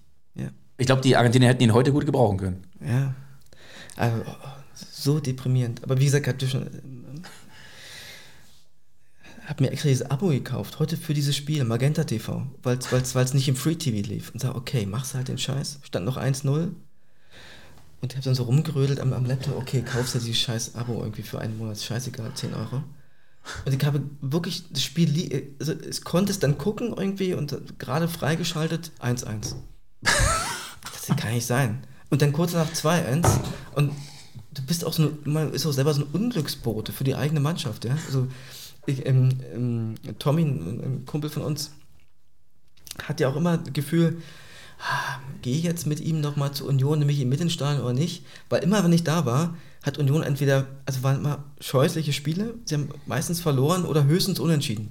Naja, na gut, du kannst mal mitkommen, ist ja nicht so schlimm, wenn wir heute verlieren. Ich bin auch so ein Unglücksboot, das ist auch, kein gutes, kein gutes Zeichen. Bist du so ein bisschen abergläubig? Also, Ja, also schon, also, so, also im, im jetzt ist, ist jetzt nicht, dass ich mir in den Schuh stecke und sonst irgendwie und, und dreimal, keine Ahnung, den Hibiskusküsse vorher. Aber natürlich, dass so man sagt, so ein gewisses Trikot anhaben oder gewisse Dinge, kann ich, also bin ich selber so, kann ich auch Leute verstehen, den Trainer, der jetzt den Schlips nicht wechselt oder so, wenn es hilft, klar. Ja. Jochi, dann sind wir durch. Ja. Und äh, es gibt am Ende eigentlich nur noch zwei kleine Fragen für dich. Ja. Die erste Frage, sehen wir uns morgen in der Halle? Wie stehen die Chancen? Schon, ich denke schon. Und die zweite Frage ist, äh, ja, bei deinen ganzen äh, Büchererfolgen auch, äh, die du ja vorzuweisen hast, übrigens, äh, ich glaube, im März kommt's raus. Ja. Das neue Buch Frankie von Jochen Gutsch und Maxim Leo. Ja. Deine bessere Hälfte, deine, Ja. deine, deine Arbeitsehefrau sozusagen. so sagen. Kann man so sagen. Die Arbeitsbitch. Ja. Die Arbeitswelt. Seit Jahren schon ein erfolgreiches Duo. Wie gesagt, meine Mutter, großer Fan von euren Kolumnen in der Berliner Zeitung. Äh, ja, aber seitdem die Berliner Zeitung auch eine neue Führung da hat. Mutti hat es gleich erkannt, übrigens, äh, an, allein an der Aufmachung hat sie gewusst, da ist irgendwas faul. Das sind nicht mehr die gleichen Leute am Werk. da bleibt nur noch eine Frage und zwar, wann schreibt denn entweder Maxim Leo oder Jochen Gutsch oder ihr beide zusammen das erste Fußballbuch? Das wird schwierig, kann ich mir nicht so richtig vorstellen, ehrlich gesagt. Okay. Also, weil ähm, glaube, dass es Leute ähm, viel besser können und wenn, dann müsste mir erstmal eine gute Geschichte dazu einfallen. Ähm, also, ke- ja, weil ich ja wirklich, war immer mein Lebenstraum, als ich zum, zum Spiegel kam, dachte ich, okay, jetzt hast du die Chance, will einmal äh, Maradona interviewen, leider nie geschafft. Ähm, und gibt komischerweise auch dann wenige Sportgeschichten, die mich interessieren. Also wenn, dann muss es schon, wie gesagt, hatte einmal eine Geschichte gemacht über, über Boris Becker, ihn begleitet, war wirklich großartig, auch sehr lustig. Äh, in vieler Hinsicht ähm, sind wir zusammen Auto gefahren und ähm, nachts hinten saß seine Ehefrau drin und da hat er sich verfahren und, und sagte aber, nee, er schaltet, so, Herr Becker, Sie, Sie haben auch ein Navi hier drin, war so ein Mercedes Offroader. Ein- Ein Boris Becker findet den eigenen Weg. So. Äh, wieder. Es war von Stuttgart nach Zürich und dann haben wir uns da verfahren, dann waren wir an der falschen Seite rausgekommen und, und er dann irgendwie ankam. Und das war sehr ähm, toll und schön. Ähm, aber sonst gibt es jetzt so, du hast ja auch heute auch kaum noch Zugang zu, zu Sportlern, muss man auch mal sagen. Siehst du auch an diesen Interviews, ist ja alles, du bist so reglementiert, dass es eigentlich auch keinen Spaß macht. Und siehst du auch an, an den ganzen Interviews nach dem Spiel. Also krieg ja mal das Brechen, kann den Satz schon nicht mehr hören. Ich war wirklich sehr froh, dass ich der Mannschaft helfen konnte. Irgendjemand hat mal diesen Satz erfunden, irgendein Spielerberater. Alle sagen, sie wollen der Mannschaft helfen, als wenn sie irgendwie beim Roten Kreuz arbeiten. Also es ist furchtbar. Also von da habe ich da begrenzte Lust irgendwie, weil du einfach auch gar keinen Zugang hast. Okay, aber ich meine, es ist satirisch. Äh, Ja, schon, ja. Oder wir müssen, ähm, auch diese Sprache, wir müssen, wir haben nicht genug Hochkaräter generiert. Wer spricht denn? Hochkaräter generiert vom Generator oder was? ja, well, mein Generator. Ja, ja, also insofern, äh, ja, ohne Zugang macht's äh, eigentlich, die hast du meistens eigentlich nur zu Leute, die dann, die dann äh, nicht mehr aktiv sind. Ne? Okay. Jochen, ich danke dir Ja. ganz, ganz lieb fürs Interview. Das war super interessant und super lustig. Schön, dass du hier warst. Ich habe ja schon lange so ge- gebuhlt, dass du mir herkommst, aber du bist natürlich entschuldigt. Äh, dadurch, dass du ein Buch geschrieben hast, hast du dich ein bisschen zurückgezogen und deswegen äh, habe ich die erste äh, Möglichkeit genutzt, als du den Kopf aus dem Haus gestreckt hast, Ja. habe ich dich hier sofort verpflichtet für den Podcast. Du hast es äh, wahr werden lassen. Vielen, vielen Dank. Alles Gute. Wir sehen uns morgen. Ja, danke. Es war mir ein Fest. Tschüss.